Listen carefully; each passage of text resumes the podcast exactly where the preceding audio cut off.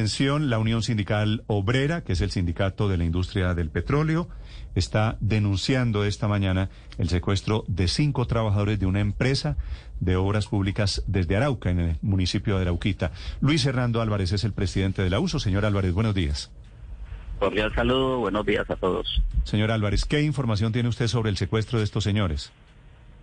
Bueno, el día de ayer eh, estaban presentando mantenimiento en las vías terciarias en una vereda de Arauquita. Esto como parte de compromiso de, la empresa Sierra Col y la alcaldía de, de Arauquita, eh, de la cual pues eh, las obras las ejecutó la empresa Tende Oriente. El personal que estaba trabajando ahí es personal de la misma región, de la gente de la vereda, al igual que los vehículos eh, hurtados. Em, no tenemos más conocimiento de ello. Em, solamente, pues, como organización sindical solicitamos y exigimos a la insurgencia, venga de donde venga, eh, que los trabajadores y la población civil deben mantenerse al margen del conflicto.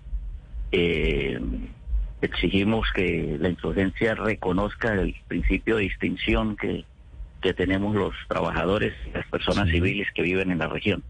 Sí. Señor Álvarez, ¿dice usted la insurgencia porque tienen alguna pista de los autores de este secuestro?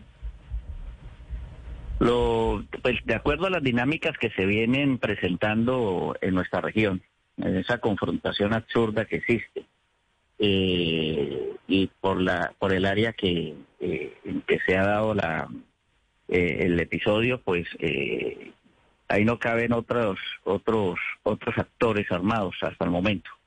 Entonces eh, ahí hace presencia el Estado y la insurgencia. Entonces o es uno o es el otro. Y dentro de las dinámicas de guerra que hay, pues es muy probable que, que sea la insurgencia. Cuando usted habla de insurgencia, ¿se refiere a qué grupo? ¿Al ELN o a las disidencias de las FARC?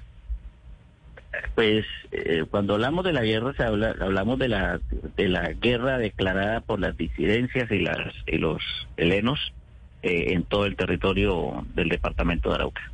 Sí, pero ¿tienen pistas sobre cuál habría sido el grupo responsable del secuestro? Al momento no hay ninguna pista sobre ese tema. Sí, pero los eh, vecinos de la zona saben qué grupos hacen presencia en ese punto de Arauquita. ¿Les dicen es algo? Probable, es probable que, sepan, pero no hemos podido, pues no hay movilidad, es muy posible, muy, muy, muy complicado dirigirse uno hacia esas, hacia esas zonas. Entonces, pues eh, también por la, las horas en que se presentó, llegó la noche y pues la gente mantiene recogida en sus casas, o sea, la zozobra, el miedo que hay en la región, entonces eh, no les permiten salir eh, para generar más, eh, más dinámicas de comunicación y de movilidad. Entonces esto pues tiene un poco como frenado todos los procesos eh, para poder eh, hacer una gesta, eh, ir a, a mirar, a averiguar realmente que primero qué grupo lo tiene y segundo pues cuáles son los móviles y tercero, pues exigir la, la, pronta liberación de nuestros compañeros.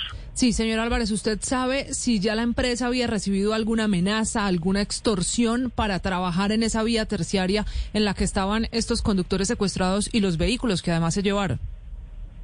Bueno, desconozco que específicamente haya alguna amenaza contra, contra esta empresa y las empresas que están trabajando ahí. Pero indudablemente, pues eh, el departamento de Arauca, al igual que el país, es una dinámica que ustedes todos, eh, todo el mundo sabe de que eso pues se presenta, gustenos o no, en todo el país eh, se viene presentando ese tipo de, eh, pues, pues, como lo plantean ustedes, de extorsiones, ¿sí? pero desconozco que, que en este caso específico se esté dando ese tema. ¿Pero cree usted que es una extorsión de tipo económico?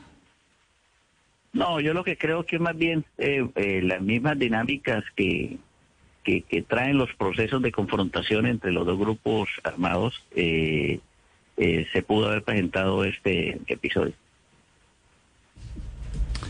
Don Luis Hernando Álvarez, el presidente de la USO, hablando del secuestro de cinco trabajadores de la industria. Señor Álvarez, una pregunta final. ¿Hubo una época en la que había, recuerdo, cierta afinidad entre el ELN y la USO?